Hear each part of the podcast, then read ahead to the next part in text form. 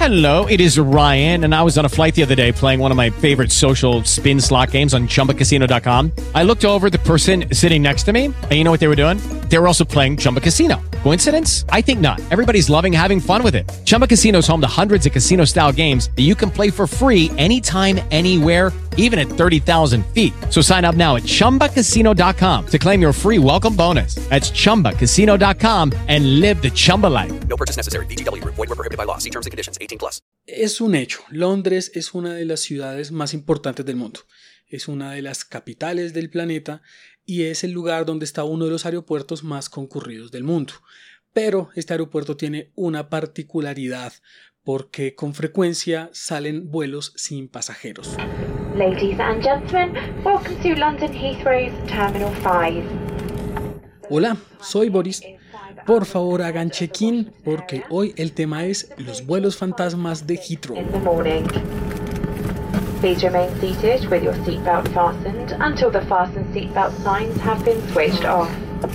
El aeropuerto de Heathrow es uno de los más concurridos del mundo. Según los rankings mundiales, es el quinto en la mayor cantidad de aviones que aterrizan o despegan y el segundo en cantidad de pasajeros. Es un aeropuerto enorme, es un aeropuerto realmente enorme, pero solo tiene dos pistas. Esto hace que usarlas sea muy complicado porque hay demasiada competencia, hay demasiadas aerolíneas que quieren usar las pistas para poder aterrizar o despegar. Esto convierte a Heathrow en un aeropuerto de nivel 3. Un pequeño paréntesis. Los aeropuertos de nivel 1 son llamados aeropuertos no coordinados, son los que son lo suficientemente amplios para aceptar todas las operaciones de las aerolíneas sin ningún problema. Si una aerolínea quiere aterrizar o despegar, háganle, tomen la pista, tomen las puertas, escaleritas, lo que quieran. Los aeropuertos de nivel 2 son llamados aeropuertos con horarios facilitados, son los que tienen riesgo de congestionarse en algunas épocas del año, entonces necesitan un poco más de coordinación para evitar que haya problemas con las aerolíneas. Los aeropuertos de nivel 3, se llaman aeropuertos coordinados, son los que tienen problemas frecuentes de capacidad, entonces necesitan implementar algo llamado slots o franjas horarias. Entre los aeropuertos de nivel 3, además de Heathrow, está el aeropuerto El Dorado de Bogotá o el aeropuerto de la Ciudad de México, quizá el peor aeropuerto del mundo. Pero bueno, eso es cuento para otra historia. Estas franjas horarias o slots son pequeños segmentos de tiempo que tiene cada aerolínea para usarlos como necesite, para despegar o aterrizar sus, aviones a donde sea necesario. El aeropuerto de Heathrow tiene 650 slots al día un número realmente bajo para la gran cantidad de tráfico que tiene este lugar. La vaina es que estos slots son negociables. Cuando se establecieron estas franjas horarias, pues muchas aerolíneas participaron de esta repartición en el horario y algunas pues fueron más favorecidas que otras. Las franjas de la mañana son mucho más apetecidas, las del mediodía no tanto y las de la noche son quizá lo último que se puede aspirar, no son tan llamativas. Pero como son negociables, es común que se hagan negocios entre aerolíneas para entregarse estas franjas. Y el asunto es que estos slots son tremendamente costosos. Por ejemplo, en el 2016 se descubrió que Oman Air pagó 58 millones de libras a Air France KLM por un slot. Un año después se descubrió que Scandinavian Airlines pagó 60 millones de libras por otro slot. Y es muy común que se hagan ese tipo de negocios de decenas de millones de libras o de dólares para conseguir esta franja del aeropuerto. Ahora, además del enorme precio que tiene porque la demanda es muy alta y la oferta es muy limitada, hay una condición en el aeropuerto de Heathrow llamada el use it or lose it, úselo o piérdalo. Si usted, señora aerolínea, no usa la franja horaria al menos en un 80% de ocupación, la va a perder. Inmediatamente usted la pierda, la siguiente aerolínea que esté en cola entra a ser la dueña de ese slot. Y después de pagar decenas de millones, pues ninguna aerolínea quiere perder ese derecho y perder la enorme inversión. Es por eso que las aerolíneas deciden hacer vuelos fantasmas. Los vuelos fantasmas ocurren porque estos slots tienen que ser usados de cualquier forma, no hay ninguna limitación.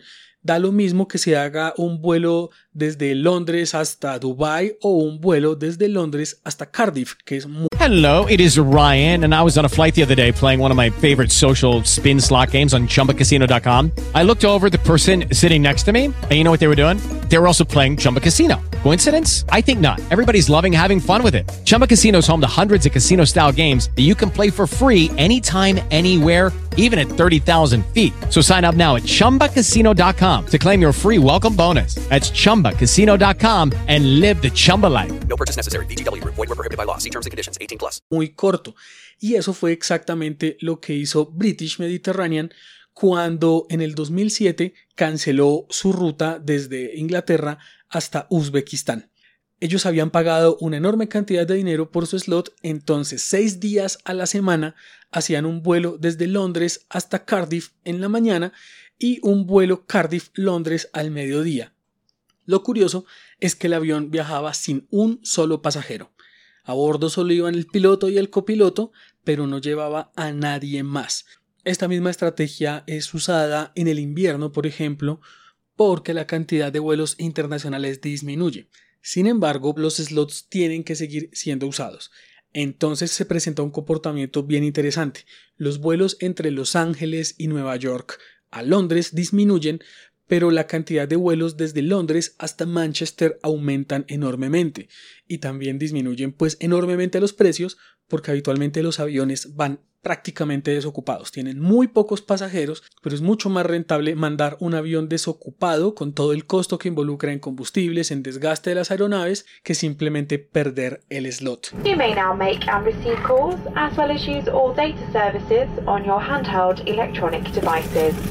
Este comportamiento de enviar aviones prácticamente desocupados a cualquier otro lugar con tal de mantener el slot es una práctica que lógicamente tiene toda la crítica del mundo. La primera y la más evidente es el enorme impacto ambiental que genera mover un avión. Los aviones son un gran contaminante y mandarlo completamente desocupado solo para ahorrarse una plata es bastante debatible. Los ambientalistas han pedido a las autoridades aeroportuarias y de transporte de Inglaterra que tomen cartas y que disminuyan esta, este requisito del use it or lose it porque es bastante negativo para el ambiente. El segundo es el, monopolio que se puede generar. British Airways, al ser la aerolínea más grande de Inglaterra y al tener su hub, su sede principal en Heathrow, es el dueño de más de la mitad de estos slots. Entonces convierte a esta aerolínea en un jugador dominante en este negocio. La negociación de estos slots es bastante secreta, es muy poco común que se dé a conocer al público, pero se sabe que mueve decenas de millones de dólares. Y si una aerolínea pequeña quiere entrar a operar en este aeropuerto, pues se enfrenta a una dificultad enorme, ya que las aerolíneas grandes son las que están dispuestas a pagar más dinero. Es por eso que nombres como Etihad, Oman o todas estas aerolíneas del Medio Oriente son las que se roban los titulares en estos asuntos. Una aerolínea de bajo costo tiene prácticamente nula posibilidad de tener algún slot en Heathrow, a menos que sea aliada de otra aerolínea grande que le ceda o que le arriende uno de sus slots.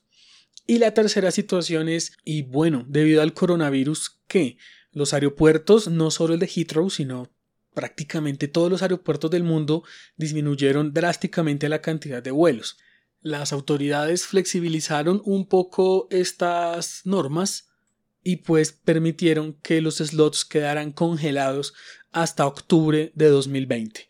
Se tiene el temor que después de esto se vuelva a activar la política del úselo o piérdalo y con el enorme impacto ambiental y económico que esto genera.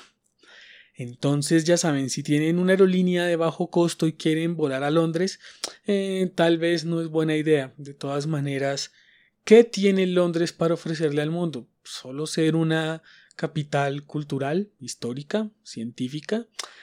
La verdad, Londres no tiene mucho que aportarle al mundo. London. London. London. London? Yes, London.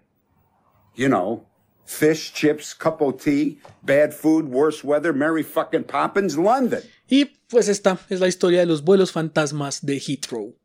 Yo soy Boris, me encuentran en Twitter e Instagram como Seforero, también me pueden escuchar en Estúpido Nerd. Muchas gracias por escuchar este podcast y nos vemos en un próximo capítulo de hoy. El tema es...